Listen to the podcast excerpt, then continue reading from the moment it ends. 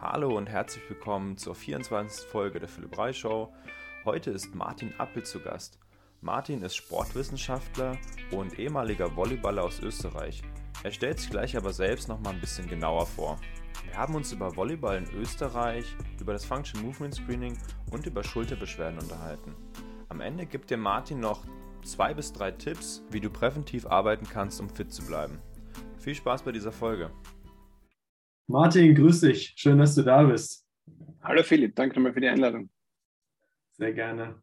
Martin, du bist der erste internationale Gast. Wir sprechen zwar weiter Deutsch, aber es ist schon, es passt schon ein bisschen, äh, dass du, du bist der Erste aus dem Ausland. Herzlich willkommen. Okay.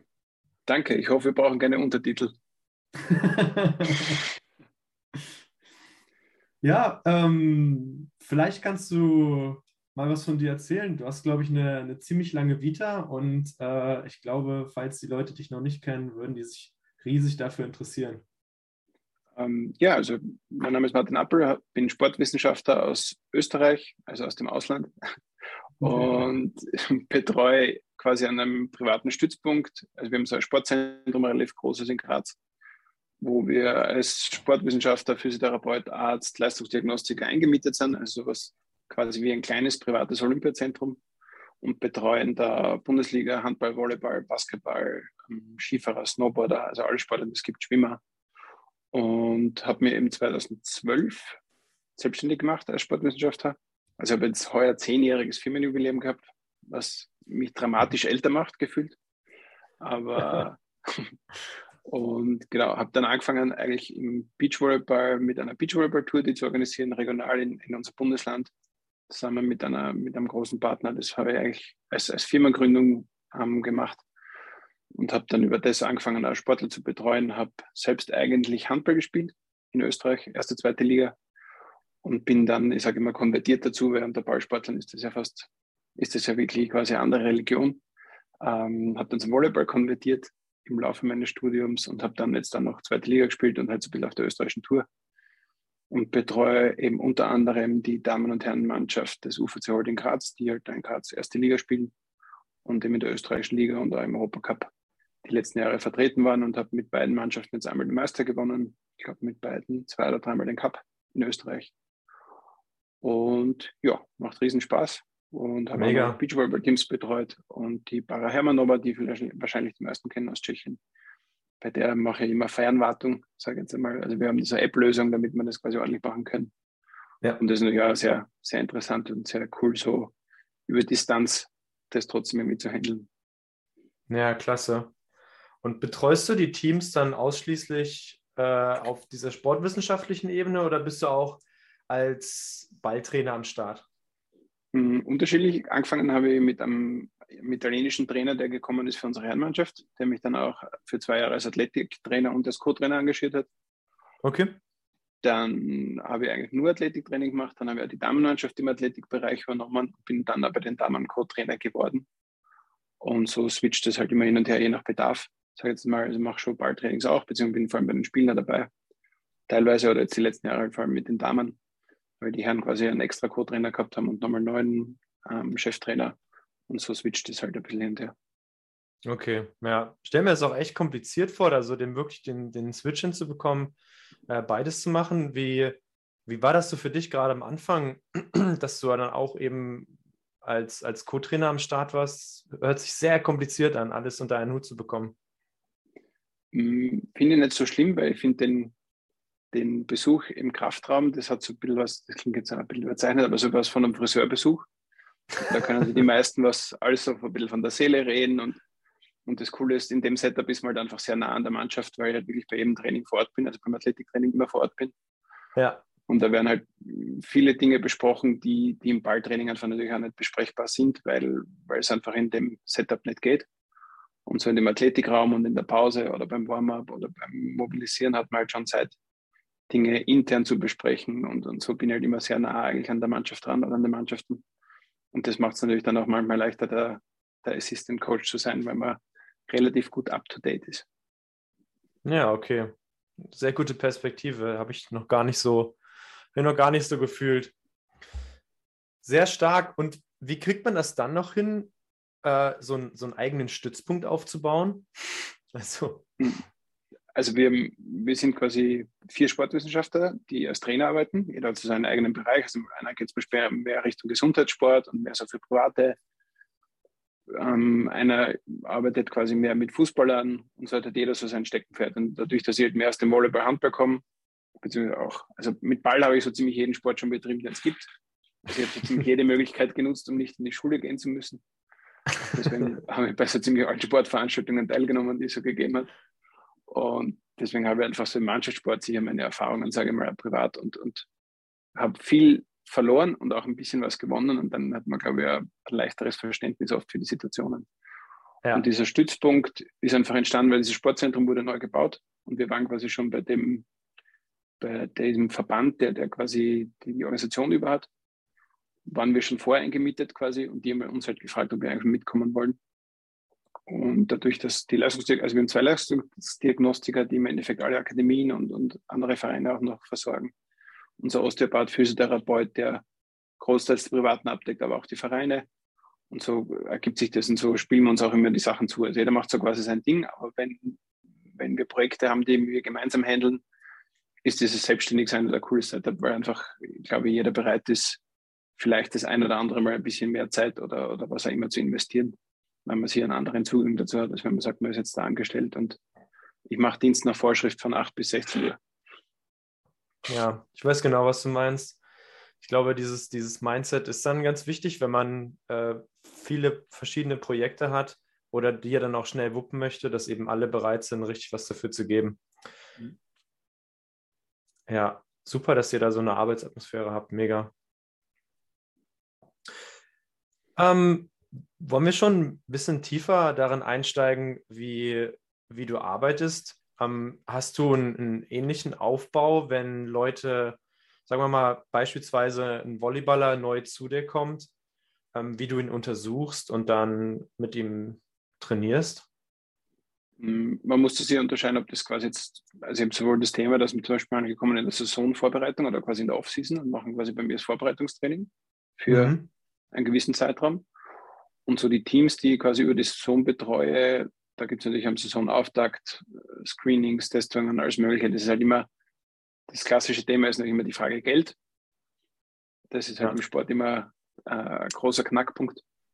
Und wir versuchen halt aus dem Geld, das da ist, so viel wie möglich rauszuholen. Und wir sagen, okay, wir haben einmal einen guten Überblick am Saisonstart.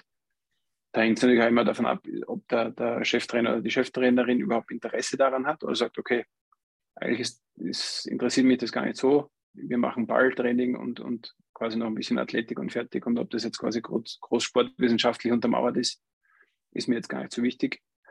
Also ich glaube, da muss man jedes Mal einen, einen, guten Weg finden, um einfach mit allen Trainern und Betreuern irgendwie ähm, zu, zu arbeiten zu können und das irgendwie hinzukriegen. Natürlich wäre das die Traumvorstellung, sagen, okay, so einen Auftakt hast, die sind, kommen schon mit einem gewissen Trainingsplan daher, die letzten paar Wochen ordentliches Screening, ordentliche Testbatterie, dann haben wir quasi wirklich valide Daten, schwarz auf weiß in Zahlen und Fakten. Und dann mhm. kann man jetzt sehr gezielt arbeiten. Aber das, wie gesagt, es geht meistens um den Faktor Geld und der zweite große Faktor ist natürlich Zeit, weil in Wahrheit haben die meisten Teams sechs Wochen Vorbereitung, wenn überhaupt. Und da will mhm. man natürlich so viel wie möglich reinpacken. Vor allem der, der ja. Balltrainer oder der spezifische Trainer hat natürlich klar seinen Fokus auf den Dingen, die ihm wichtig sind oder die ihr wichtig sind.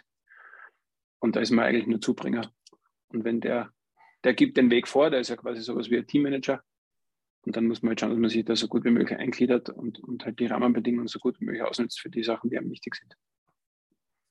Das ist eben vielleicht das Problem an unserem Sport, dass er in vielen Bereichen eben noch nicht ganz so professionell ist, dass es eben noch nicht so viele Sponsorengelder gibt, dass man sich dann eben sowas gut leisten kann als, als Mannschaft. Und dann muss man eben auch als Zubringer wie du es eben gesagt hast, äh, gucken, dass man eben mit dem, was man kriegt, dann auch das Bestmögliche rausholt. Und das ist dann eben schwierig, weil man will ja auch nicht unter Wert verkaufen, oder? Also ich glaube, das Wichtigste ist, dass die Athleten und die Athletinnen sich einfach gut betreut vorkommen einmal als erstes. Also wenn die das Gefühl haben, okay, da ist jemand, der, der gibt sein Herzblut und der ist motiviert und der, der hat schon eine Idee, dann ist das, glaube ich, einmal als, als Start sehr, sehr wichtig.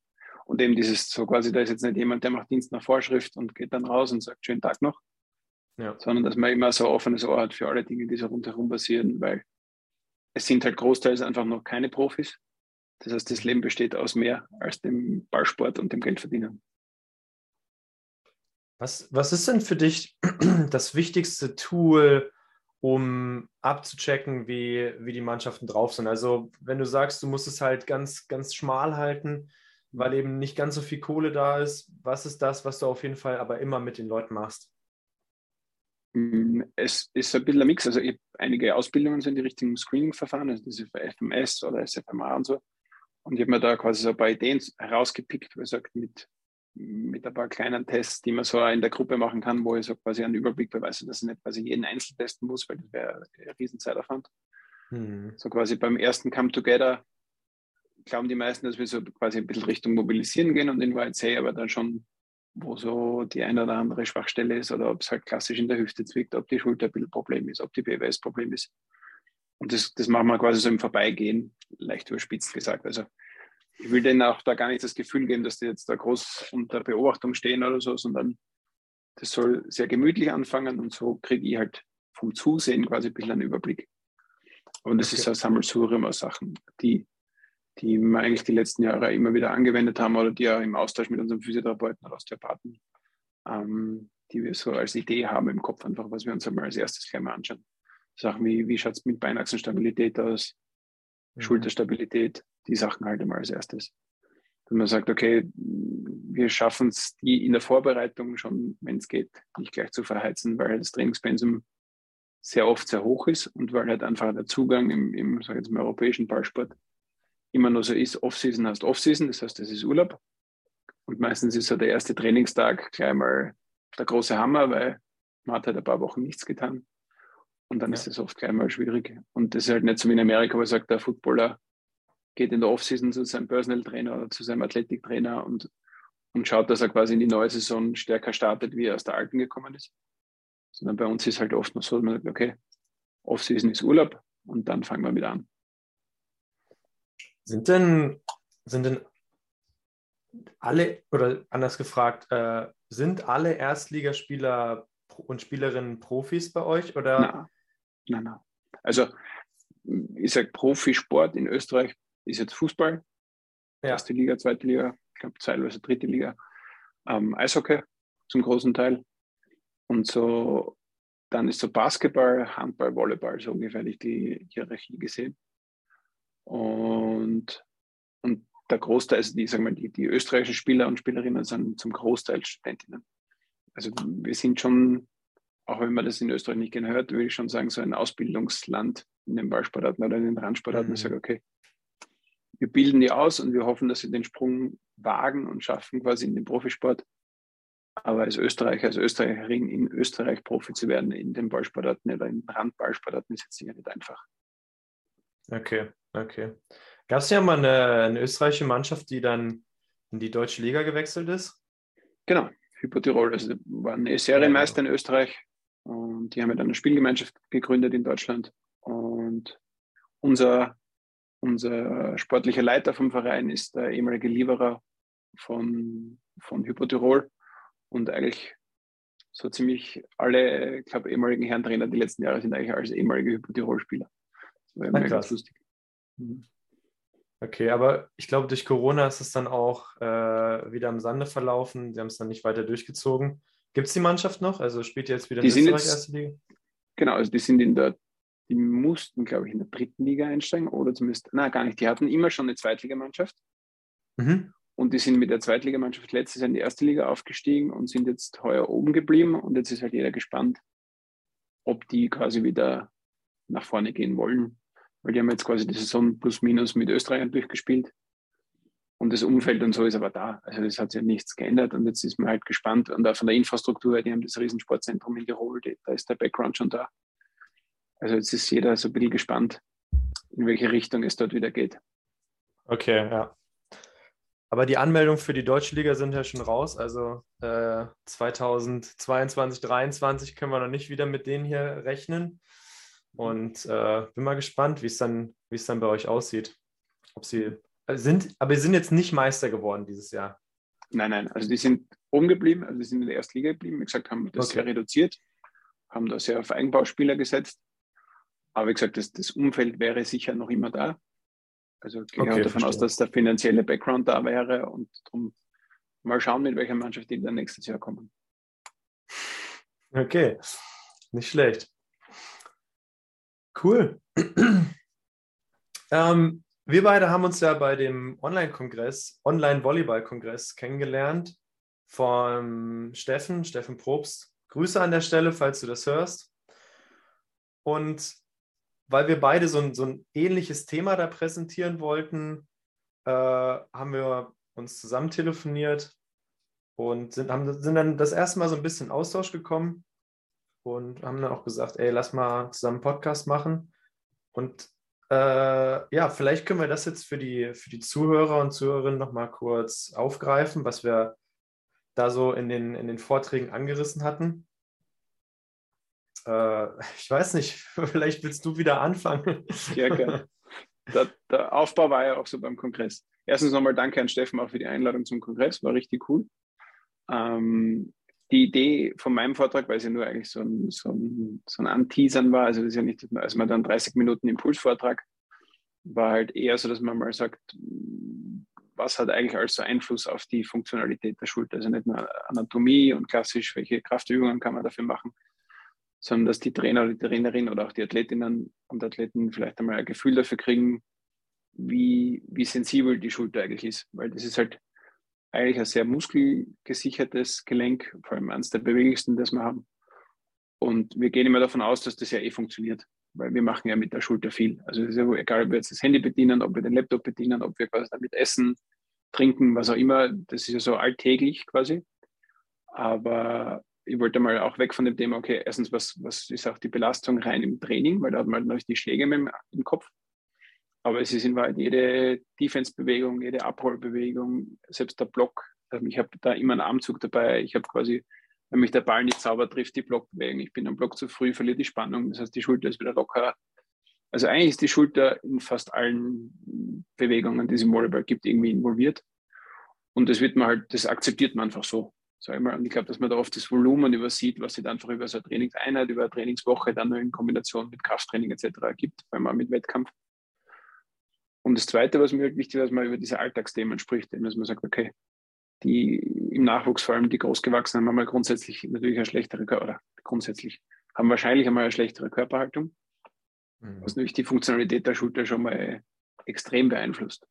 Dann haben wir das Thema eben mobile Endgeräte wie Handy, iPad, Laptop, was jetzt sicher in der Pandemie noch verstärkt worden ist die letzten Jahre, weil halt durch Homeoffice, durch Schule, zu Hause etc., TikTok etc. natürlich sehr präsent war. Und, und dass man halt alles, was wir so im Alltag machen, in Wahrheit immer die Schulter nach vorne bringt. Das heißt, von der, von der Grundhaltung her ist ja eigentlich alles, was man so im Alltag macht, für die Schultergesundheit nicht das Optimum. Und es ist meine Idee, dass man quasi speziell jetzt im, im Krafttraining oder im Stabilisationstraining halt sich viel mehr darauf konzentriert, was hinten passiert, als das, was vorne passiert. Also ich, ich versuche eigentlich immer wenig Druckübungen einzubauen, oder sagen wir so ein Faktor, wenn ich eine Druckübung mache, mache ich mindestens zwei Zugübungen und wenn ich nur Zeit habe für eine Oberkörperübung, mache ich hundertprozentig lieber eine Zugübung als eine Druckübung. Ja. Weil, weil grundsätzlich die, die, die meisten ja hinten eh zu schwach sind. Also in diesen Rhomboideen, Trapezius, die Region, da sehe ich die große Problematik, weil die, die Sachen wie Impingement, Bizepssehnenverletzung, Rotatorenmanschette, ist ja eigentlich nur der Endpunkt einer langen Reise. Das ist ja nicht das einmalige dramatische Erlebnis meistens, weil das kenne ich sonst nur von meinen Judokern oder von meinen Handballern, wenn wer wirklich in die Wurfhand greift, da kann mal was passieren. Aber der Volleyballschulter an sich kann jetzt nicht das einmalige traumatische Erlebnis passieren, sondern das ist ja Summe über Jahre, Wochen, Monate, wo halt dann irgendwann einmal diese Überlastungssymptome auftauchen. Genau, genau habe ich, äh, hab ich mir gestern eine Studie vorgenommen. Ich weiß nicht, ob du es gesehen hast bei Instagram. Ähm, da haben die, 2020 war das, äh, da haben sie, ich glaube, 26 Elite-Volleyballer und Volleyballerinnen aus den USA einfach ins MRT gelegt. Und das waren aber alles schulterschmerzfreie Leute. Und es war super krass, weil es hatten alle eine Abnormalität in der Schulter. Also du hast bei jedem was gefunden. Und die waren aber eigentlich Schulter, äh, schulterschmerzfrei. Und das heißt, dass äh, durch das, was wir tun da, durch das Volleyballspielen, unsere, unsere Schulter sowieso ein bisschen kaputt geht, wenn man so will. Also auf einer strukturellen Ebene ähm, passiert da sowieso was. In, in, der Studie war sowas wie 88 Prozent hatten eine Entzündung von einer Sehne der Rotatormanschette und 68 Prozent hatten sogar einen Teilriss von, von einem Muskel der Rotatormanschette und Labrumrisse und Aufransen des Labrums. Das ist so krass. Also das, ist, das sind 100 Prozent genau die Dinge, weshalb Leute äh, zur Operation geschickt werden. Und da haben wir halt festgestellt, okay, gesunde Leute haben das auch, weil sie eben viel Volleyball spielen. Ne, und dann setzt sich eben Schmerz nicht nur daraus zusammen, was man sieht, sondern so wie du sagst, dass eben muskulär insgesamt nicht so schön gesichert ist und es da insgesamt Probleme gibt. Und das fängt eben nicht nur äh, da vorne an, sondern das geht äh, viel weiter hinten oder viel weiter unten los. Genau richtig. Und ich, ich glaube, dass diese, das ist ja mein Schlusssatz auch im Vortrag gewesen, dass, dass immer noch so ein Irrglaube ist, dass man quasi dass Sport mit Schmerz normal ist. Also ich glaube, von dem müssen wir irgendwann einmal wegkommen.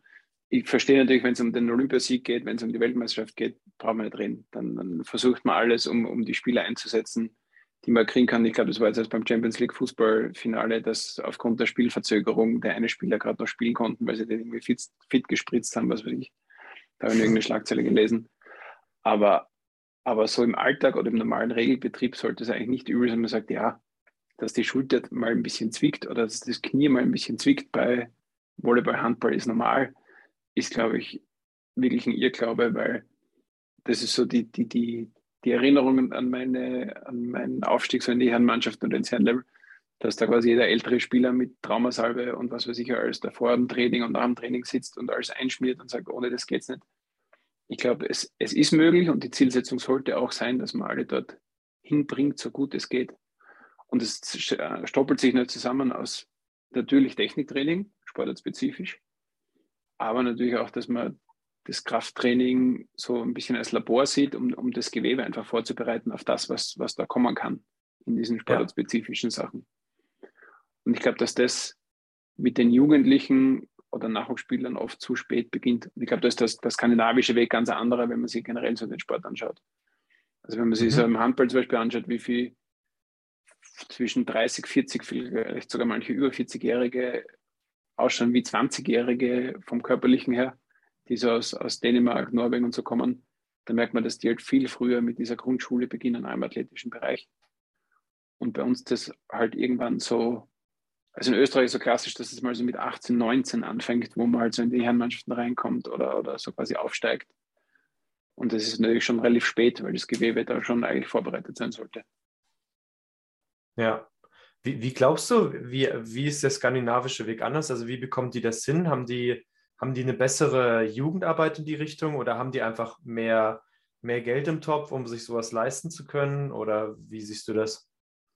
Also ich glaube einerseits, dass die, die Sportkultur anders ist. Das heißt, es ist mhm. einfach mehr involviert generell in die Kultur, wenn man sich so diese, diese Langlauf-Volksläufe der Norwegen und so anschaut, das ist ja eine, eine Riesenveranstaltung. Also das ist ja nicht und da laufen quasi normale Menschen mit. Und ich glaube, dass das normal ist, dass die Eltern mit den Kindern zu Sportveranstaltungen gehen, dass die Eltern mit den Kindern Sport machen. Und ich glaube, das, das ist so das, was bei uns ein bisschen fehlt. Jetzt rede ich mehr von Österreich. Aber. Bei uns sicherlich halt, auch, da kannst du davon ausgehen. und, und das halt, also in diesem Trainersystem in Österreich haben wir auch das Thema, dass halt der Erste, der quasi Kinder in die Hände bekommt, ist Übungsleiter, heißt das bei uns, oder C-Trainer und er macht quasi einen Zwei-Wochen-Enden-Kurs. Und das ist ja eigentlich der erste, der so diese erste, wie soll ich sagen, ähm, der das erste Feuer entzünden sollte für die Sportart und, und, für die Freude und für die Idee, wie das funktioniert und die Kinder dorthin bringen sollte. Und vor allem auch diese erste Techniken beibringen sollte, diese Basisarbeit quasi. Und, und das ist sicher interessant, wenn man sagt, okay, das ist bei uns in Österreich ist das ja, glaube ich, sehr oft die Mama, der Papa, der Onkel, die Tante, ein Freund, weil, weil wer macht das quasi für das Geld, weil so wieder bei dem Thema Geld äh, mhm. und den Aufwand, wer tut sich das an? Und, und das Know-how sollte, glaube ich, für weiter unten besser sein, für das, dass die quasi mit den Kindern anfangen. Genau, ich glaube, wir können ja nicht, man kann, glaube ich, nicht verändern, dass, dass das äh, im, im Volkssport oder im, im, Ehrend, im Ehrenamt irgendwie, dass man da mehr Geld bezahlt. Aber ich glaube, man könnte da in der Ausbildung von den Trainern einfach auch einen ganz anderen Fokus darauf setzen, dass eben ausgleichende Übungen gemacht werden beim Training, dass eben der, der Fokus auch in der Ausbildung nicht nur auf das Balltraining gelegt wird, sondern auch schon viel, viel mehr dann denen mitgegeben wird, hey, wir müssen auch darauf achten, dass sie gesund bleiben und dass sie ein bisschen präventives Training machen. Ne? Genau, und ich, ich glaube, also das ist jetzt eine sehr gewagte Aussage von mir, ich glaube, dass der, der Rohstoff sich schon auch verändert hat, sage ich jetzt mal. Also die Kinder jetzt sind vielleicht auch einfach anders wie die Kinder vor 20 Jahren. Liegt daran, ob die jetzt quasi vielleicht mehr am Spielplatz waren oder was auch immer. Es gibt sicher mehrere Gründe dafür. Aber ich glaube, dass man auch da vielleicht hin wieder umdenken sollte, dass das, was vor 20 Jahren funktioniert hat, vielleicht jetzt nicht mehr funktioniert, weil einfach auch der Rohstoff anderer ist. Weil die Kinder durch gewebstechnisch oder von den Strukturen vielleicht anders aufgestellt sind wie vor 20, 10, 5 Jahren. Und ich glaube, dass das halt sehr oft sehr eingefahrene Strukturen sind, weil das hat schon funktioniert und das, das funktioniert wieder quasi. Und, und die Kids äh, sind heutzutage besser oder schlechter drauf vom Bewegungsapparat als, als jetzt? Hm, sagen wir so, ich glaube, dass die, die Mitte fehlt. Also wie es ja so generell so ein bisschen ein gesellschaftliches Thema ist. Ich glaube, wir haben Kinder, die sehr talentiert sind, auch gewebstechnisch. Wir haben aber viele Kinder, die quasi eher am unteren Ende sind, aber das so in der Mitte, wo du sagst, okay, der, diese Universalsportler, die kann man so überall brauchen quasi, dass die mhm. immer mehr wegfallen. Ja. Dass du sagst, ja. okay, der, der kann ein guter Leichtathlet sein, der kann ein guter Volleyballer sein, der kann auch Fußball spielen, Tennis spielen. Die werden immer weniger, glaube ich. Mhm, kann ich mir vorstellen, ja. Ja, und wir, wir, wissen ja auch, dass, dass immer mehr Kinder übergewichtig werden oder sind.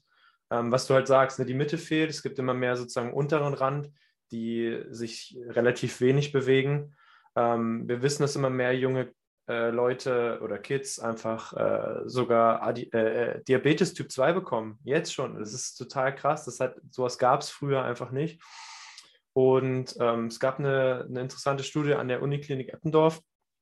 Und die hat herausgefunden, dass äh, durch Covid und durch die Lockdowns und so sich einfach Kinder im Durchschnitt zehnmal weniger bewegt haben als früher. Und das muss man sich mal auf der Zunge zergehen lassen. Zehnmal weniger heißt nicht zehn Prozent weniger, sondern das heißt einfach äh, viel, viel, viel, viel weniger als früher. Und ich glaube, in der kindlichen Entwicklung ist, ist es so wichtig, dass man einfach durch die Gegend rennt, irgendwo hochklettert, ähm, gegen Ball tritt oder weiß der Geier irgendwas durch die Gegend wirft. Und das ist, glaube ich, ganz vielen Kindern jetzt in den zwei Jahren verloren gegangen dass sie genau das weitermachen konnten. Und gegebenenfalls ist es auch berechtigt gewesen, gar keine Frage.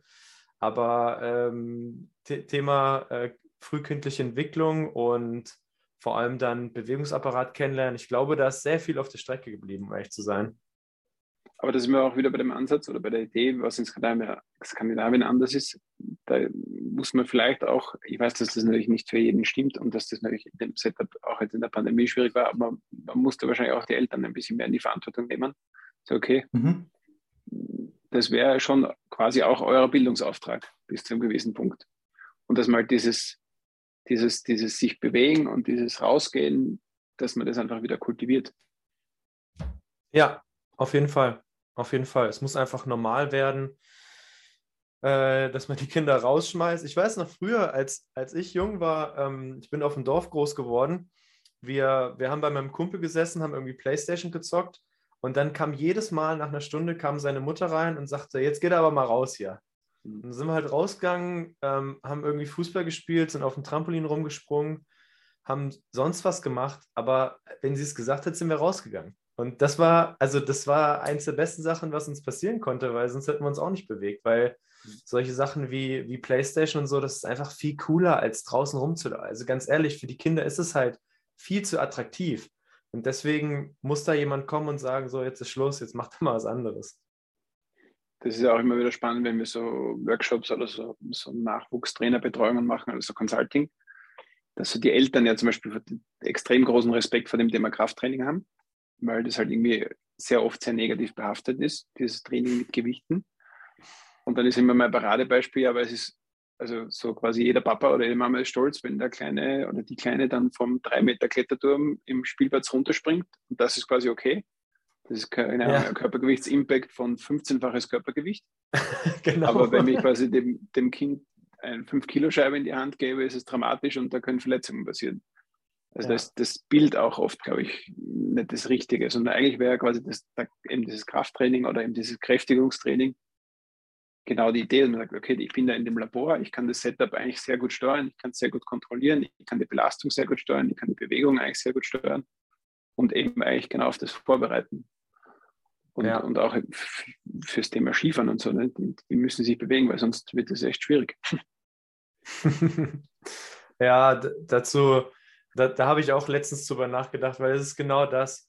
Du, du hast das Gefühl, ähm, dass alles, was mit, mit Krafttraining zu tun hat, ähm, dass das verboten ist, aber auch, also nehmen wir mal zum Beispiel Fußball, ja, ähm, wenn ein Kind einen Kopfball macht mit dem Fußball, was ist das für eine krasse Belastung für die Halswirbelsäule und sogar auch fürs Gehirn? Also das, das ist alles noch nicht ausgebildet genug, um das ständig äh, abfedern zu können. Und auch Sprints und Springen, wie du eben sagtest, ist halt eine viel größere Belastung, als einfach ein paar Kniebeugen zu machen. Aber ähm, dass da, ja, wie du sagst, wir müssen es halt ändern, wir müssen das in die Köpfe reinbekommen, dass das eben das normale Bewegen ist und dieses exzessive irgendwo runterspringen und so, das muss, also es kann auch mal sein, muss auch mal sein, aber äh, das soll eben nicht das Normale sein, sondern ab und zu einfach äh, sich gesund bewegen in so einer Laborsituation. Ich glaube, äh, da gibt es noch einen, einen riesigen Rückstand. Weil halt auch, glaube ich, das oft, wir sagen, negativ behaftet ist, weil so Sachen wie, wenn man zum Beispiel jetzt die, die Bandscheiben und so auch hernimmt, dieses gesunde Aufheben ist immer so ein schönes Schlagwort, auch hier bei uns in Österreich. Immer, jeder geht hin und hebt eine Kiste Bier auf oder eine Kiste Mineralwasser und denkt keine Sekunde darüber nach. Ja. Und es passiert auch meistens nichts und es sind trotzdem, keine Ahnung, 12, 15 Kilo. Und dann gehen wir in den Kraftraum und auf einmal wird das ganz schwierig und, und puh, und ich traue mir jetzt keine Scheibe auf vom Boden. Und wir denken, das ist spannend. Also 100 Prozent. Und da, da kommt es ja dazu, dass halt viele auch nicht mehr körperlich so arbeiten, einfach durch, unsere, durch unseren Alltag. Ne? Ich glaube, dass das schon immer eine gute Vorbereitung auch war, weil da man hebt, man stemmt, man tragt, man geht Stiegen rauf und runter, man hält Sachen, man hebt Sachen auf. Und das, das ist natürlich in vielen, vielen Jobs oder auch in der Schule oder auf der Uni natürlich nicht mehr so gegeben.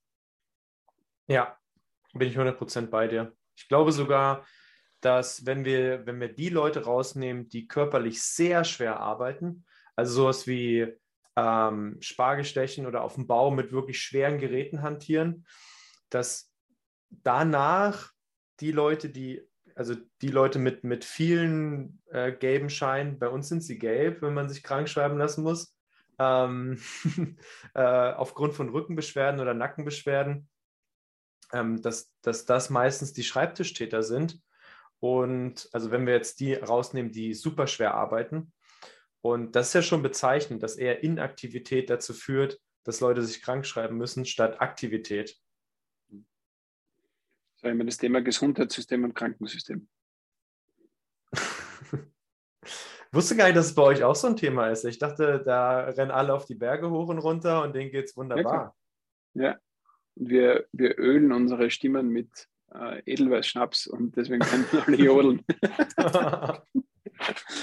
Na, nein, es ist, es ist immer ein spannendes Thema, weil natürlich ist bei uns das System auch so, sagst, okay, du, du, dir tut was weh, dann bekommst du was, aber eigentlich ist wenig Geld da, damit dir nichts weh tut. Das ist jetzt egal, ob das jetzt der Sport ist oder ob es der private ist oder die private Person ist. Die Zusatzversicherung hat immer mehr Budget drinnen in dem in dem Verletzungspaket oder in dem Reha-Paket, als in dem Paket, das sagst, hoffentlich tust du dir nicht weh. Ja, auf jeden Fall. Ich muss auch sagen, ich habe das Gefühl, Prävention ist wirklich nicht so attraktiv. Also wenn du, also sowohl bei, bei Kassen als auch bei Leuten, sind wir ganz ehrlich, ähm, Prävention, pff, es ist ja noch nichts passiert, ich brauche das nicht. So Leute, die schon mal was hatten, so dieses, Sekundär, Sekundärprävention, dass sie eben prä präventieren, dass nochmal was passiert, die sind oft extrem motiviert und die haben es verstanden und investieren da auch Geld rein. Aber, ähm, und auch Firmen, wo, wo, man sieht ganz genau, wenn der Chef selber schon mal einen Bandscheibenvorfall hatte, dass er ganz anders auch mit seinen Mitarbeitenden da umgeht. Aber wenn eben noch nie was passiert ist, äh, dann sind alle ziemlich faul und auch nicht so dahinter. Merke ich auch. Aber das, das ist ja im Sport also der Klassiker, die Aussage, ja, früher bin ich in die Halle und bin gleich gesprungen und konnte gleich angreifen oder konnte gleich werfen und mir hat nichts wehgetan, das geht jetzt nicht mehr. Naja, das ist der Irrglaube. Also das ist, hat früher sicher auch schon dazu geführt, dass was nicht gepasst hat. Aber ja. wie, wie, wir vorher schon besprochen haben, das ist halt die Summe einer, einer langen Reise. Und in fängt es ja. da schon an. Du sagst, du müsstest die Kinder erziehen und sagen, hey, das geht nicht. Wir gehen nicht in die Halle und springen einfach mit 100 Prozent oder werfen wir mal als erstes gleich mit 100 Prozent, sondern Step by Step. Genau, genau. Ah, sehr gut. Okay, Themawechsel. Wir wollen es wieder ins Positive. Ja. Ähm, wenn du ein bisschen mehr Zeit für einen Athleten hast und dir den genau angucken kannst, dann, das hatten wir auch schon im Vorbericht, äh, Vorbericht, im Vorgespräch besprochen, ähm, nutzt du auch das FMS und das interessiert mich natürlich, wie, wie du da an die Sache rangehst, weil ich nutze das ja auch, aber ich glaube, du hast dann schon noch ein bisschen mehr Erfahrung als ich. Vielleicht kannst du mich da mal mitnehmen, wie das bei dir aussieht. Also dieses, dieses Functional Movement Screen, hast du ja quasi ganz ausgesprochen, kommt halt aus diesem Perform Beta Riesenkomplex aus Amerika. Die, die Struktur dort ist natürlich top. Das sind ja, glaube ich, vier, fünf Physiotherapeuten, die das gegründet haben, die so ein Trainingskonzept entwickelt haben und daraus verstanden haben, dass man aus dem auch wirklich ein gutes Business machen kann. Keine und, Frage. Und das finde ich bei diesen amerikanischen Systemen immer so den, der erste Knackpunkt ist, egal ob welches Buch man in die Hand bekommt oder auf welchem Trainer. Mir kommt vor, das ist immer so wie eine Bibel. Also der verkauft so eine Religion. Und das macht mich schon immer als erstes mal ein bisschen stutzig. Und, und ich glaube, mit diesen Screenings ist es das Gleiche. Sagt, diese, diese Testbatterien haben alle eine coole Grundidee oder eine coole Grundstruktur. Sie sind meistens sehr ökonomisch. Du hast wenig Zeitaufwand, wenig Materialaufwand, kannst in Wahrheit immer und überall machen. Ähm, aber sie haben natürlich auch ihre Schwachstellen, vermeintlich. Und, und, man muss sich, glaube ich, so auch mit den Dingen so beschäftigen, ich pick mir das raus, was ich brauchen kann und ich, und ich bekomme einen guten Überblick, aber die, die Schlüsse, die ich aus dem ziehe, sind vielleicht nicht immer die gleichen, die das System vorschlägt. Weil also mein, im, im, Vortrag ist ja das Thema mit diesem Test für die Schulterbeweglichkeit, für die Außenrotation, der in dem FMS vorkommt, Schultermobility-Test, wo er in Wahrheit immer die obere Hand die ist, die ja quasi den, den Grad vorgibt, also damit man das FMS kurz reinschauen, man bekommt maximal drei Punkte, hat man bei der Übung einen Schmerz, hat man null Punkte und wenn man quasi eine gewisse Range hat, kriegt man drei, das ist das Punkte-Maximum. Wenn man in der, im grünen Bereich noch bleibt, bekommt man zwei und eins ist quasi schon so, dass was sehr augenscheinlich nicht richtig läuft, aber es ist noch schmerzfrei. Ja. Und, und bei diesem Schulter-Mobility-Test vom, von der Idee vom FMS ist immer die obere Schulter, die eigentlich das vorgibt, ob der Test 0, 1, 2, 3 Punkte bekommt. Und in Wahrheit ist es aber bei den Überkopfsportlern so, dass es in Wahrheit immer die untere Schulter ist, oder sehr oft die untere Schulter ist, die eigentlich eingeschränkt ist, weil die in der Innenrotation steht. Und das ist so, dass eben, wenn du jetzt beim Rechtshänder oder bei der Rechtshänderin die Volleyball oder Handball spielt, wird beziehungsweise beim FMS ist immer die linke Schulter quasi die auffällige, weil das ist die, die oben ist, und in Wahrheit ist aber eigentlich die ja. Schulter rechts unten in die Innenrotation. Und das sind halt die Schlüsse, die man halt, glaube ich, richtig ziehen muss damit das halt einfach ein cooles Tool ist. Und dann gibt es als, nächste Stufe diesen, diesen, dieses SFMA. Und das ist halt vom Aufwand her, habe ich dir vorher erzählt, unvorstellbar. Also das ist so zeitaufwendig und man muss in das so eingearbeitet sein und, und eigentlich wöchentlich brauchen fast. Das, das wird ökonomisch. Aber die Ausbildung an sich finde ich cool, weil man diese Gesamtbewegungen in Einzelkomponenten zerlegt und ein Gefühl dafür kriegt, was man eigentlich alles können muss, um zum Beispiel eine Kniebeuge zu schaffen oder um Rotationsbewegungen oder eben vor allem Antirotation zu steuern und solche Sachen. Also wie gesagt, diese, diese Tools sind, sind sicher alle cool, auch dieser White Balance testen die Sachen und es, es gibt einen guten Überblick. Aber ja. ich glaube, es ist die Challenge, dass man die richtigen Schlüsse draus zieht und nicht einfach nur stur nach der Testbatterie durcharbeitet.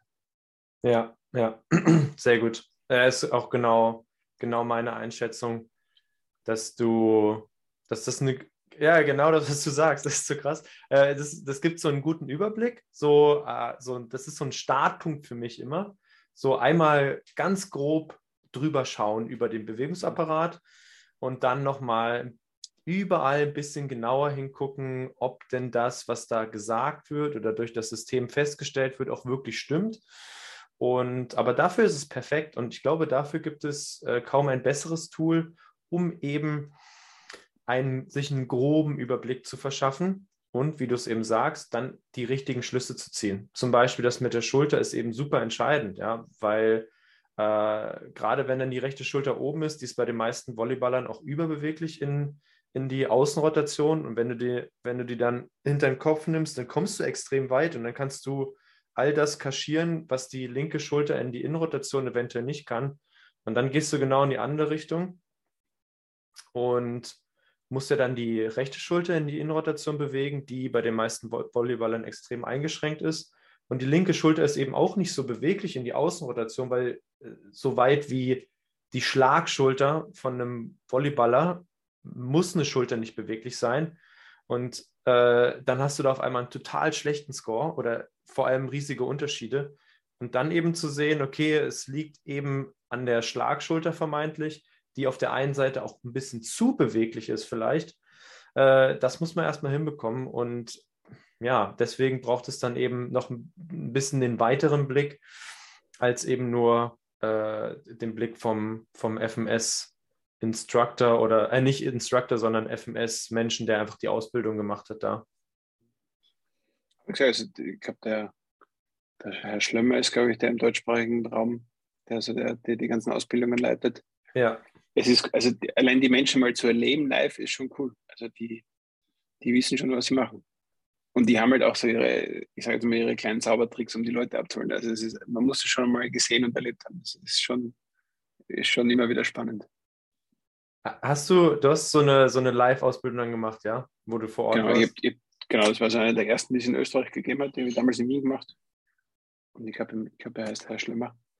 Der, ich glaube, Eberhard, in Deutschland. Eberhard ja, genau. Schlimmer, glaube ich. Ja, genau. Der also diese, im deutschsprachigen Raum, glaube ich, den Großteil der, der Ausbildungen leitet oder sehr viele davon macht.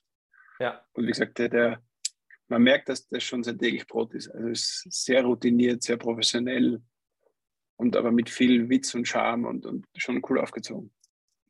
Ja, ich wollte auch nochmal vorbei. Ich habe während der Corona-Zeit habe ich äh, die Online-Ausbildung gemacht, aber Freunde von mir waren bei ihm und die fanden es richtig gut. Und äh, ich glaube, das sollte ich mir auch nochmal angucken. Oder ich lade ihn mal hier ein. Hast du einen Draht zu ihm? Nee, ne? Nee, aber der, also der schreibt nochmal sehr gern zurück. Also den kann man auf diversen Kanälen ganz gut erreichen normalerweise. Stark. Ich äh, werde ihn gleich nochmal anschreiben. ja, mega.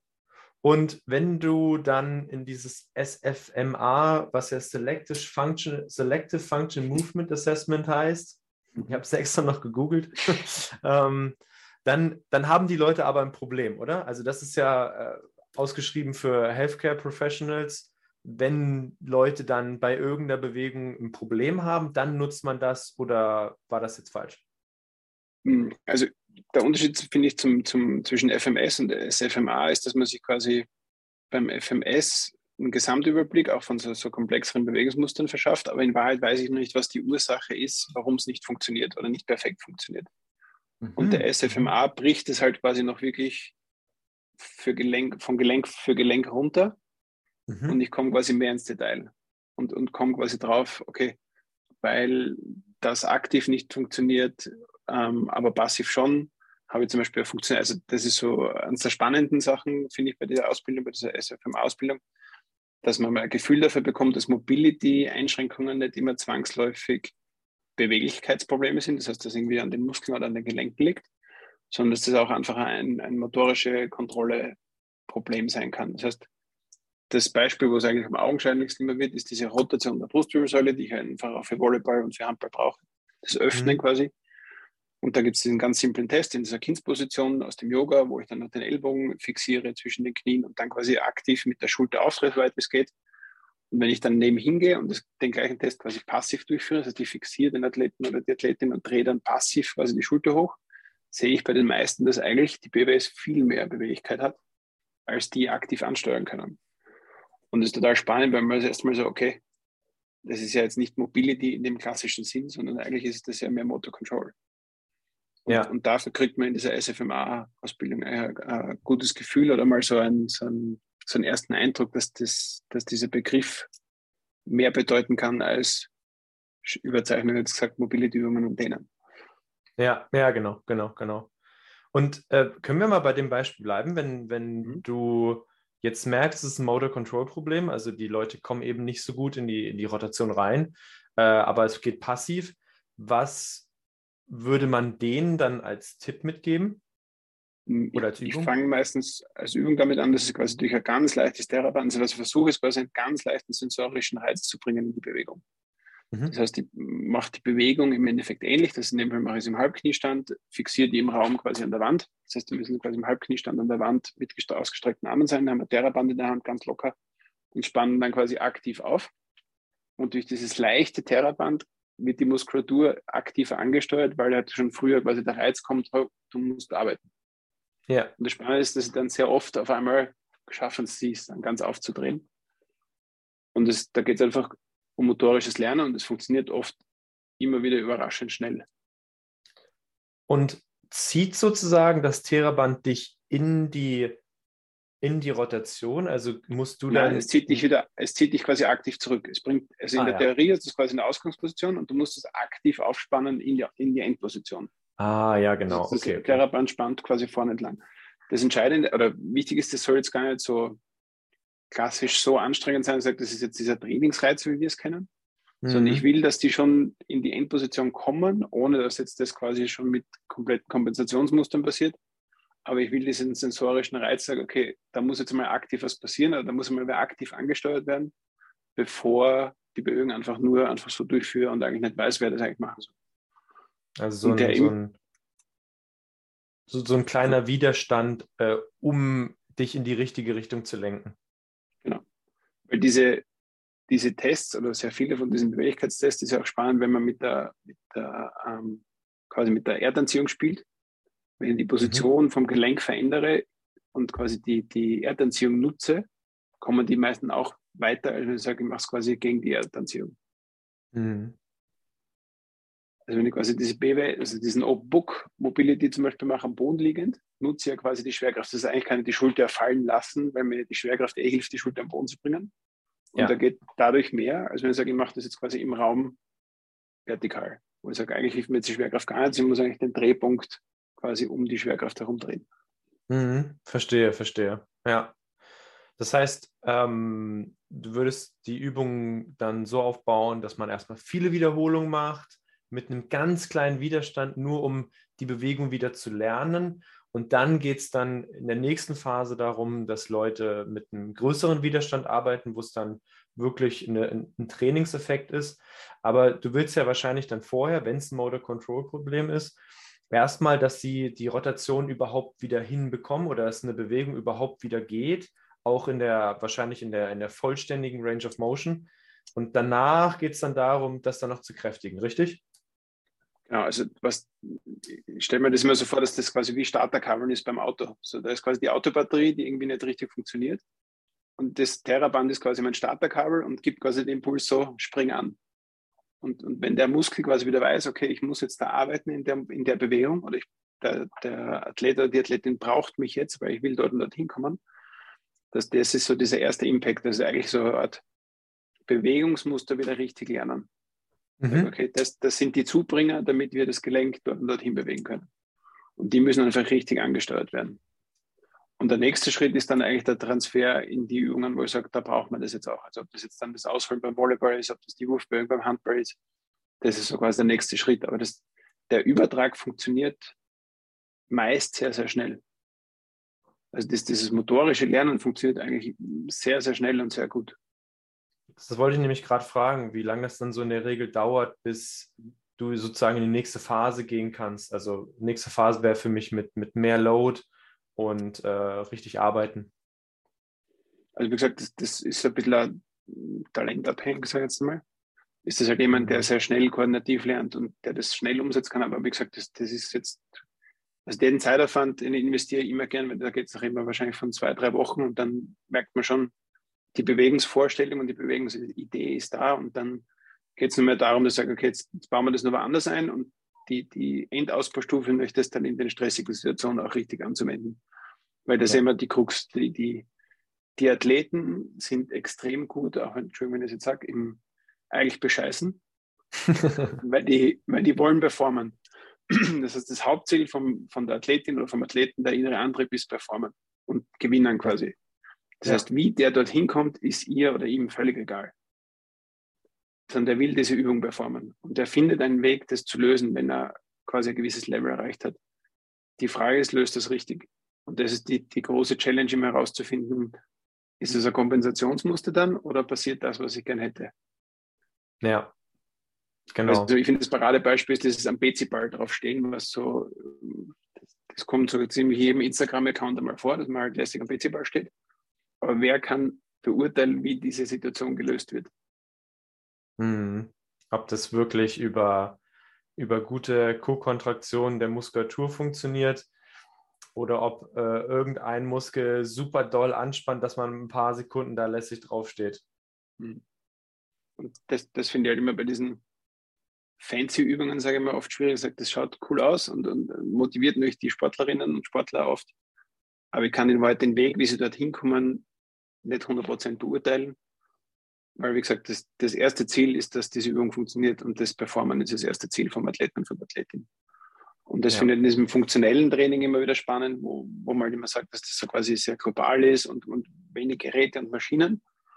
Und wenn man es dann aber im Detail runterbricht, ist es sehr oft ein sehr isoliertes Training, mhm. weil ja einzelne Muskeln ganz genau ansteuern lernen möchte muss, damit das große Ganze funktioniert. Das heißt, du bist auch eher ein Fan davon, dass man das Training relativ simpel hält, also das ähm, Zubringertraining, wenn man so möchte, äh, simpel und effektiv. Äh, auch nicht so ein Fan von den, von den fancigen Sachen.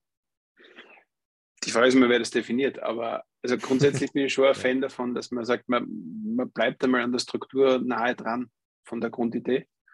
Mhm. Weil das, was man, wenn man jetzt quasi jede Woche oder in jedem Training wieder neue Übungen einbindet, das Erste, was man eigentlich macht, ist motorisches Lernen oder, oder koordinativ besser werden. Aber eigentlich habe ich da die Wahrscheinlichkeit, dass das quasi über Kraftentwicklung passiert, ist, glaube ich, sehr gering. Sondern ich brauche mein Zeitfenster, die Übungen gleich zum, oder quasi ähnliche, zumindest sehr ähnliche Übungen zu machen und sage, okay, wir haben diesen Kraftinput oder diese Kraftentwicklung wirklich drinnen. Und das, das ist sowas, was am Anfang oft schwierig ist, weil die Athleten und Athleten sagen, jetzt machen wir das schon wieder oder warum machen wir das jede Woche? Aber ich versuche sie damit eben zu überzeugen, sage, okay, wenn du mir zeigst, dass du das richtig machst, können wir gerne neue Übung machen.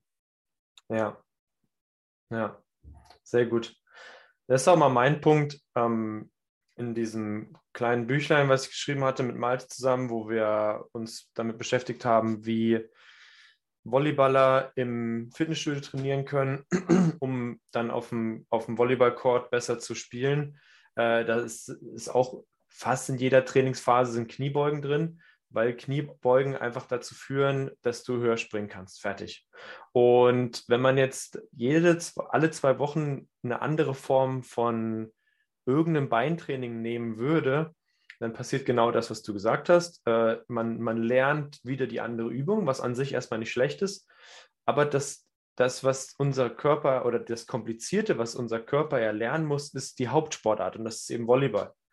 Und da gibt es eben verschiedene Bewegungsabläufe, die ziemlich kompliziert sind, die wir gut meistern müssen. Das heißt, darauf muss sich unser Körper ziemlich hart einstellen. Worauf er sich dann nicht auch noch einstellen muss, über motorisches Lernen oder einstellen sollte, meiner Meinung nach, ist, dass man äh, dann immer wieder neue Übungen lernen muss, weil das ist einfach zu viel auch fürs Nervensystem. Das heißt, das, das Training, das Krafttraining, ähm, das kann ruhig weit weg sein vom, vom Spiel oder von der Spielsituation, Hauptsache, man wird darin dann irgendwann stärker und es hat dann irgendwo auch wieder einen Übertrag äh, in den Volleyballsport. Und es muss super simpel gehalten werden, damit es ein, einfach sehr, äh, sehr einfach umsetzbar ist, damit äh, die Leute dann auch davon profitieren können und nicht dann auch noch davon überfordert sind. Weil wenn man tendenziell überfordert ist, dann oder überfordert sein darf, dann vom Hallentraining, aber nicht auch noch von dem, was man abseits davon macht wenn wir die, die Kniebeuge jetzt so hernehmen, das ist ja so, sagen wir, eine der Königsdisziplinen, weil es einfach eine sehr komplexe Übung ist. Ja. Der, der Ballsportler oder die Ballsportlerin haben extrem schlechte Voraussetzungen für diese klassische Königsdisziplin. Weil wir haben genau das Gegenteil der Hebel, die wir eigentlich brauchen, um, um perfekte Gewichtheber zu sein. Das heißt, der, sag jetzt mal, die Chinesen als, klassisch, als klassische Scouting-Nation nehmen fürs Gewichtheben jemand mit kurzen Beinen, kurzen Armen und extrem langen Oberkörper, weil das ein perfekter Hebel. Und der klassische Mitteleuropäer oder die Mitteleuropäer sieht genau andersrum aus, vor allem die, die wir für Ballsportarten haben wollen. Und jetzt gehen wir aber in den Kraftraum und sagen, ja, okay, Kniebeuge kann ja wohl jeder. Und das ist schon mal aus meiner Sicht der erste Irrglaube. Also die, die Jahre, die man investieren muss, um einmal eine saubere Kniebeuge zu haben, sind immens. Und das ist eben das, was aus meiner Sicht im Nachwuchs und im, im, im Jugendtraining passieren sollte, dass diese Bewegungsmuster mal korrekt sind und dass die mal richtig funktionieren.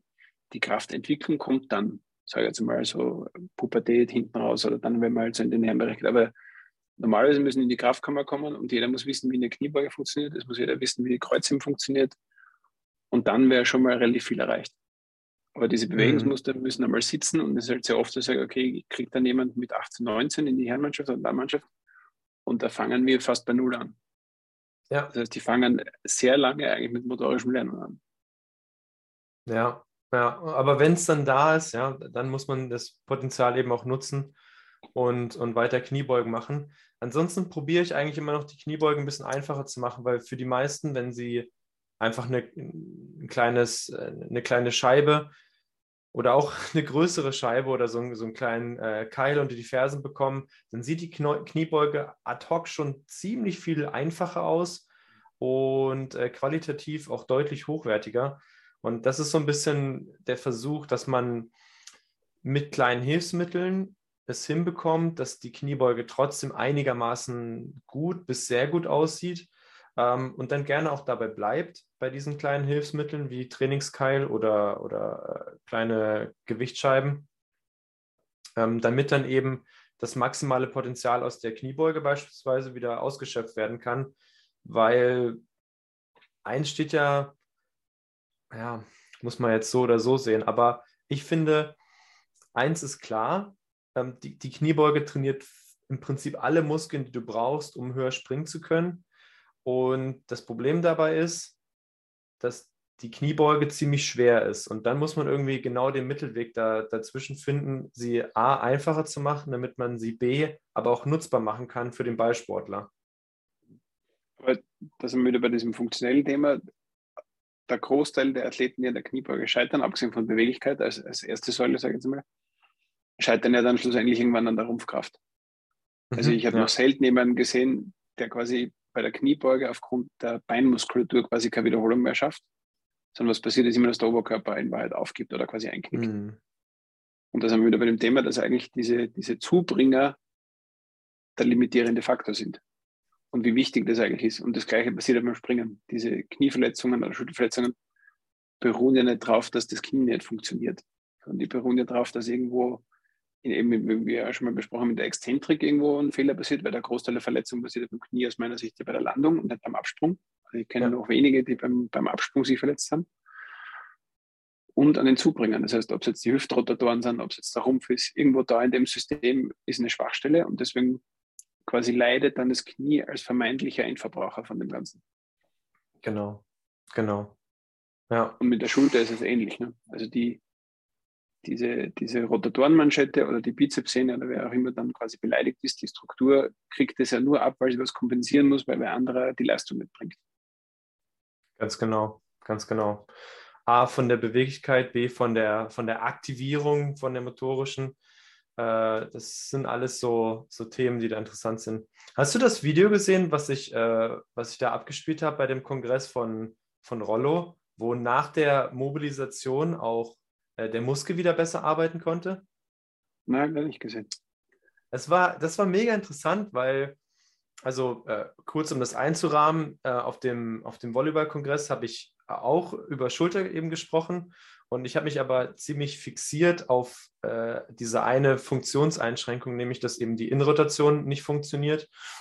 Und ähm, dann habe ich eben gezeigt, wie man das untersuchen kann, wie man das verbessern kann und wie dann bestimmte Parameter danach sind.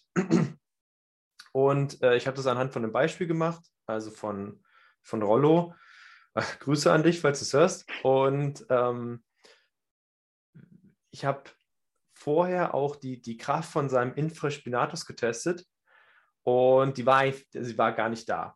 Also er hatte so das, das Typische, was wir, was wir auch schon mal äh, besprochen hatten. So vordere Kapsel ist halt so ein bisschen lax, also du konntest den Oberarmkopf richtig gut nach vorne bewegen. Ähm, irgendwas, vordere Strukturen hat wehgetan, also Schmerz hat er angezeigt, äh, vordere Schulter, wie, was weiß ich, 80 Prozent der Volleyballer. Und dann haben wir so ein bisschen weiter getestet, haben eben seine Innenrotation getestet, die komplett eingeschränkt war. Und wir haben auch die Kraft vom Infraspinatus getestet, die auch nicht vorhanden war. Dann haben wir seine Innenrotation verbessert über eine Übung, also nur über eine Mobilisationsübung. Dann haben wir äh, nochmal getestet. Innenrotation war logischerweise besser, aber auch die Kraft von diesem Infraspinatus war auch besser. Und das war super interessant, dass also auch die Gelenkposition darüber entscheidet, wie gut ein Muskel arbeiten kann. Und da wären wir wieder bei deinem Thema, ja, wenn der eine Zubringer nicht funktioniert, nämlich Kapsel im, im Sinne der Mobilität, kann der andere Zubringer nicht angreifen im Sinne der Stabilisation. Und das ist so geil, wie man, wenn man dann so sieht, wie alles zusammenhängt. Also das, das wird halt oft unterschätzt, oder ich glaube, dass halt sehr oft so diese, diese klassischen großen Übungen herangenommen werden. Ich sage, okay, da, da, weiß man, was man kriegt. Und ja. dann für die, die Rotatorenmanschette ist ja diese klassischen Terrabandübungen, die der Volleyballer vor allem auch kennt, wo ich sage, okay, ich stehe da, tratsche ein bisschen an der Stange mit dem Kontrahenten, mache ein bisschen Außenrotation, mache ein bisschen Innenrotation, dann passt das schon.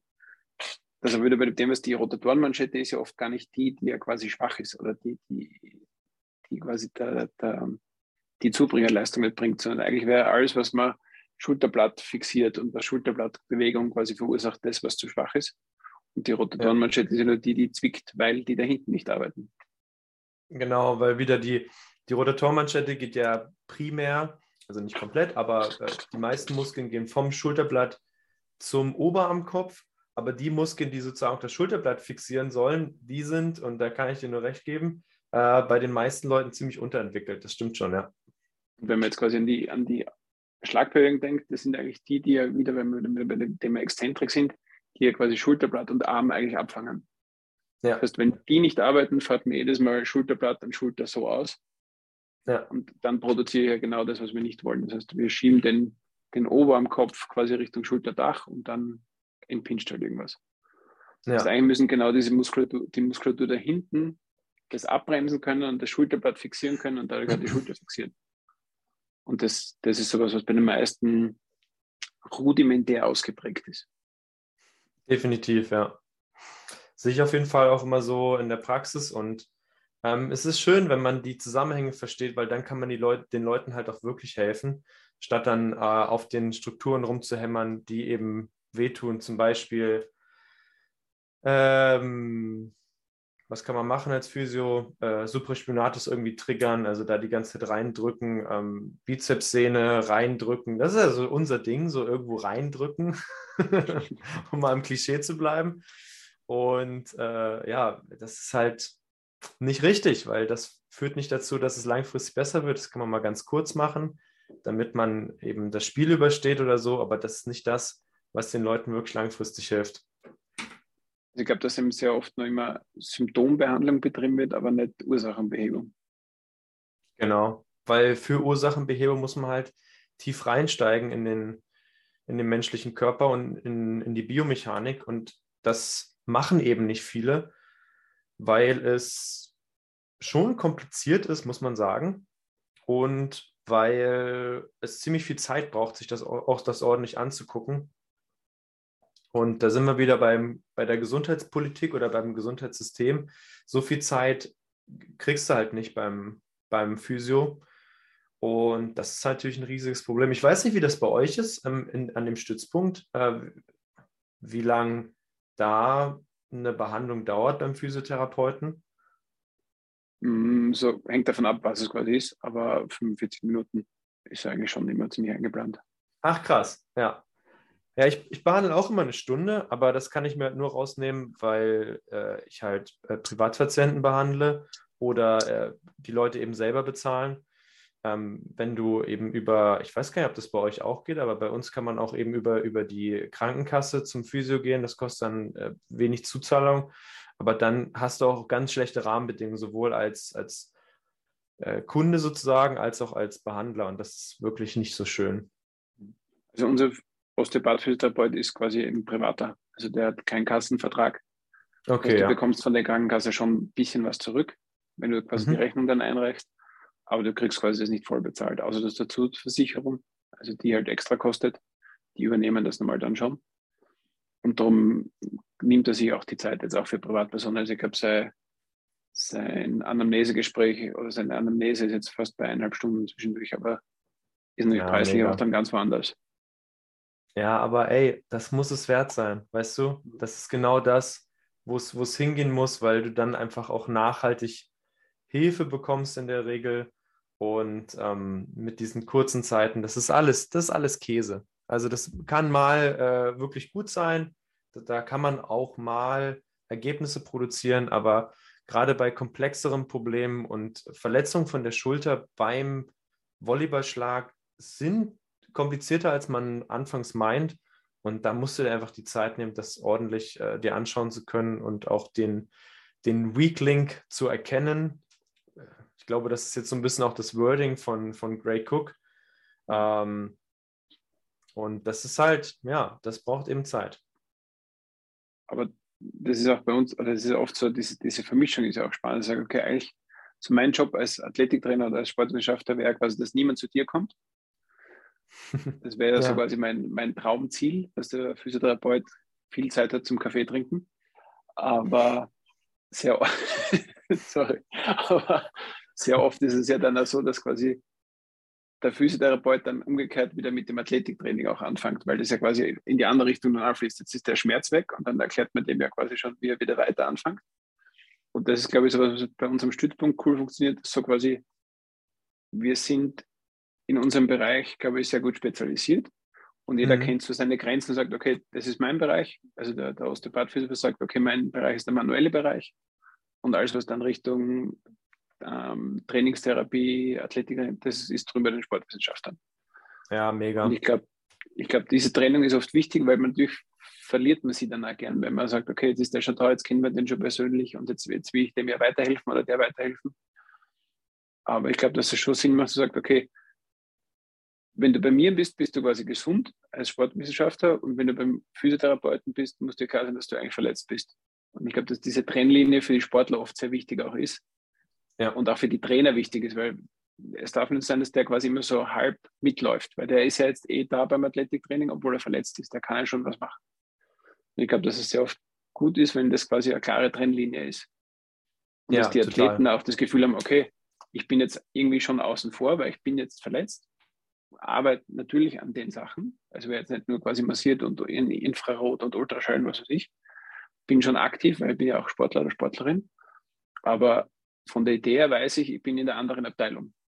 Mhm. Das heißt, ich mache auch kein, kein halbes Training oder mache nicht nur das und das mit, jetzt auch beim sportspezifischen Training, sondern das, das, die Struktur gibt es halt wieder mal das Finanzielle im Fußball, wo halt genug Betreuer da sind. Ja. Aber wenn man jetzt dieses American Football anschaut, ich glaube, die haben 35, 50 Betreuer und da gibt es für jeden Ballkontakt eigentlich einen Special Trainer. Und bei uns ist Ja. das ja noch immer so, dass der, der Trainer, die Trainerin kann ja alles. Ja. Das ist halt das Problem so bei, bei Randsportarten, dass, es, dass die Spezialisierung da als Trainer schon mal ziemlich viel, also ziemlich schwierig ist.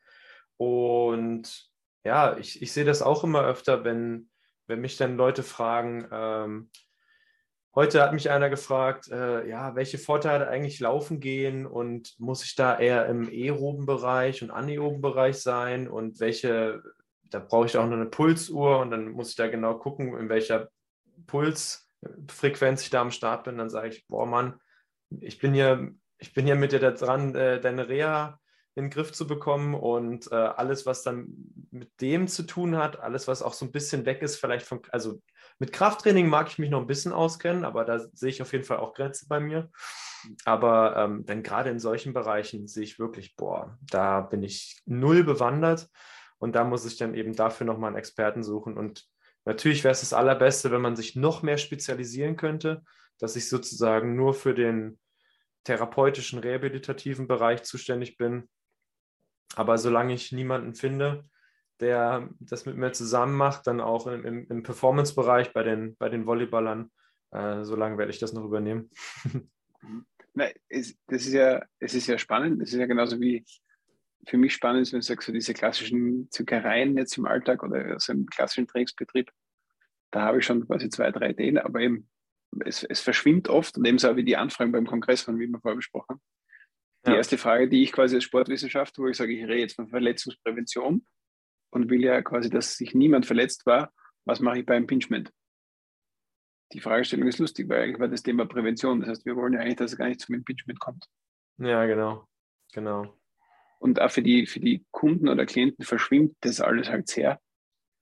Und ich glaube, das ist halt ganz, ganz cool, wenn man da Trennlinien zieht, so wie genauso ich, weil du vorher das Laufen erwähnst. Ich habe über diesen Ausdauerbereich, sag ich jetzt mal beim Studium, das, das reißt man halt so an. Und mit dem habe ich mich auch nie wirklich beschäftigt, weil dafür haben wir unsere Leistungsdiagnostikabteilung. Das sind Menschen, die quasi Tag und Nacht nichts anderes machen, wie ähm, Pulskurven auszuwerten, Laktatkurven auszuwerten, die genau wissen, was man tun muss, damit die nach rechts und nach links wandert, nach oben, nach unten, wo auch immer hin. Und sage ich, du, keine Ahnung, bitte geh zum Kollegen, weil das ist der, der, der quasi kompetent darin ist. Mega. Aber es ist natürlich nicht leicht, den Schritt zu machen und zu sagen, okay, ganz ehrlich, da kenne ich mich nicht aus. Das ist natürlich nicht gängig oft. Ja, ja, ja, genau. Und ähm, da habe ich auch das Gefühl, ähm, ja, jetzt nochmal ganz kurz auf, auf dieser strukturellen Ebene, wenn du halt in eine, in eine Physiopraxis gehst, ähm, ist auch ein gutes Beispiel. Da klebt dann immer an der Tür, kleben 40 Sachen, die die anbieten. Ja, das ist von bis, also äh, Behandlung von Kindern über äh, Leute mit neurologischen Problemen, über Leute mit muskuloskeletalen Problemen, ähm, Kinese-Taping, Ultraschall, weiß der Geier, wirklich alles. Und das, und und das ist okay, weil wenn du halt verschiedene Leute hast, kannst du natürlich verschiedene Sachen anbieten. Das ist klar. Aber meistens läuft es bei uns so, dass du ein richtig guter Therapeut bist, wenn du ganz viele verschiedene Fortbildungen gemacht hast, um wirklich Leuten ganz vielfältig zu helfen. Aber im Endeffekt kannst du in keinem richtig helfen, ist meine Meinung dazu. Und ich versuche mich ganz klar zu positionieren. Ähm, keine Kinder, keine neurologischen Patienten, weil es schon viel zu viel Arbeit ist, mich überhaupt in den muskuloskeletalen Bereich ähm, ein bisschen zurechtzufinden und ähm, dann auch noch mit dem, mit dem Krafttraining äh, da noch ein paar Eindrücke zu gewinnen, aber dann noch äh, irgendwie zu behaupten, ich könnte jetzt auch noch dies und das und jenes machen, das, das geht nicht. Und das ist das, was mir in der deutschen Physiotherapie definitiv fehlt, dass wir mehr Experten haben für etwas. Wir haben viele Leute, die alles so ein bisschen können, aber niemanden, der etwas so richtig gut kann. Und das würde, glaube ich, unserem Berufsstand deutlich weiterhelfen, wenn wir auch sowas wie Fachärzte hätten und ähm, wo, jeder dann genau seine Grenzen kennt und wo dann alle im Gesundheitssystem eben viel besser miteinander zusammenarbeiten können, weil wenn je mehr du Experte bist in etwas, desto mehr weißt du auch, wo deine äh, spezielle Grenze ist. Und ähm, dann ist natürlich so ein, so ein ähm, Trainingscenter wie bei euch, oder ist ja Trainingscenter war das falsche Wort, so ein, so ein, Stütz, so, so ein Stützpunkt ja. wie bei euch, ähm, ziemlich geil, weil du hast dann alle unter einem Dach, alle haben vorher darüber gesprochen, was ist meine, was ist meine Vita, was kann ich hier mit reinschmeißen. Und stelle ich mir schon ziemlich geil vor bei euch, ehrlich. Es ist auch, also wir sind alle sehr happy da, aber es, es ist auch sehr nicht, oder in Österreich nicht alltäglich, diese Konstellation ist schon, schon selten, sage ich jetzt mal, wenn es nicht in dem Setup ist, dass man quasi für einen Arzt angestellt ist oder in irgendeiner in einem Reha-Zentrum irgendeinem Orthopäden oder so untergeordnet ist oder Chirurgen untergeordnet ist. Sondern wir haben halt einen Allgemeinmediziner, den wir einfach brauchen, auch für die Leistungsdiagnostik, der muss halt für EKG und so da sein, der diese Sportmediziner-Zertifizierung eben auch hat. Und, und der Rest ist so, dass jeder sich klar ausgesucht hat, was er quasi machen möchte. Und wir dadurch uns aber perfekt auch ergänzen und, und alles abdecken. Also wir haben ja Diätologin noch dabei und Sportpsychologin dabei also wir können so dieses Rundumpaket eigentlich wirklich anbieten und jeder auch so ehrlich sagt, okay, das ist mein Ding. Wenn du zu dem und dem noch was wissen willst, da drüben ist der Kollege oder die Kollegin, die kann dir weiterhelfen. Und ich glaube, dass das ähm, authentischer ist, als wenn ich sage, ich, ich tauche halt dann oft mit Halbwissen in gewissen Bereichen auf, wo ich halt so Auge mal bietes runterbete, was ich halt irgendwo mal gelesen habe. Ja, genau das. genau das ist es, was eben, was eben nicht so gut funktioniert. Und auch schön, wenn ihr so einen, so einen guten Austausch habt, weil das ist ja auch was, was auch nicht alltäglich ist und was es aber braucht, eben, dass sich Menschen, ähm, die die gleiche Person betreuen, einfach auch auf, ein, auf ganz kurzen Dienstwegen darüber austauschen können. Was, was lief bis jetzt äh, schon bei dir? Was vermutest du, was ich noch machen könnte und so weiter und so fort. Und ja, das ist auch was, was definitiv fehlt. Und das ist halt viel Try and Error, so ehrlich muss man auch sein. Ne? Das, mhm. Das darf man meistens auch nicht sagen, aber es, es funktioniert nicht anders. Wenn ich sage, ich will jetzt wirklich die Ursache beheben, muss man sich schon die Zeit nehmen. Genau. Aber Mega. Diese, dieser Austausch ist natürlich sehr Basis für, glaube ich, viele gute Sachen, die halt in sehr kurzer Zeit passieren können. Weil ja. halt da wir quasi auch dann noch beim Café zusammensitzen und uns austauschen oder halt hin und wieder mal so fix machen und sagen, okay, was ist mit dem Knie oder was ist mit der Schulter? Und das, das ist schon sehr interessant immer. Ja, und, und sowas braucht es eben. Also äh, wir, wir probieren gerade in Deutschland so ein bisschen so ein System zu etablieren, wie sich eben äh, Heilmittelerbringer im Gesundheitswesen ein bisschen besser miteinander austauschen können. Und das wird, das wird so kompliziert gedacht. Und natürlich ist es so, dass äh, man nicht sich auf einen Kaffee treffen kann mit dem, mit dem Arzt von nebenan oder mit dem äh, Arzt, der die Person betreut, die ich auch betreue. Aber manchmal wird es auch ein bisschen zu kompliziert gedacht, weil dann muss, müssen wieder Datenschutzrichtlinien eingehalten werden und dies und das und jenes. Und es scheitert dann an der Komplexität. Und äh, wenn man dann in einem Haus sitzt und sich dann einfach beim Kaffee drüber austauschen kann, das ist doch so geil.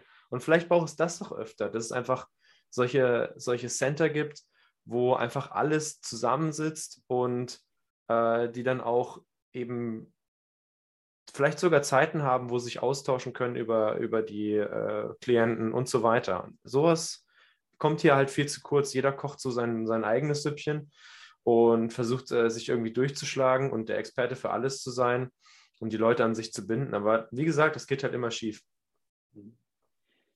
Ich glaube, am Ende des Tages setzt immer die Qualität durch und, das, und auch dieses, diese Bereitschaft zum Investment und zum, zum Herzblut geben. Ich glaube, das ist einfach ein wichtiger Faktor. Ja, definitiv. Bin ich ganz bei dir. Das war ein gutes Wort äh, zum Montag.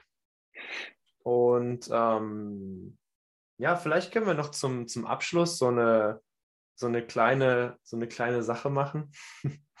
ähm, vielleicht kannst du jetzt aus deiner Perspektive den Volleyballern da draußen noch so zwei bis drei Tipps mitgeben, ganz kurz, worauf sie denn jetzt achten können, damit sie sich eben nicht verletzen. Also Tipps für die, für die Prävention muss nicht unbedingt nur Schulter sein, sondern es gibt auch so ein paar Go-To-Dinger, die du deinen Volleyballern immer um die Ohren knallst. So, das müsst ihr machen. Darauf kommt es an.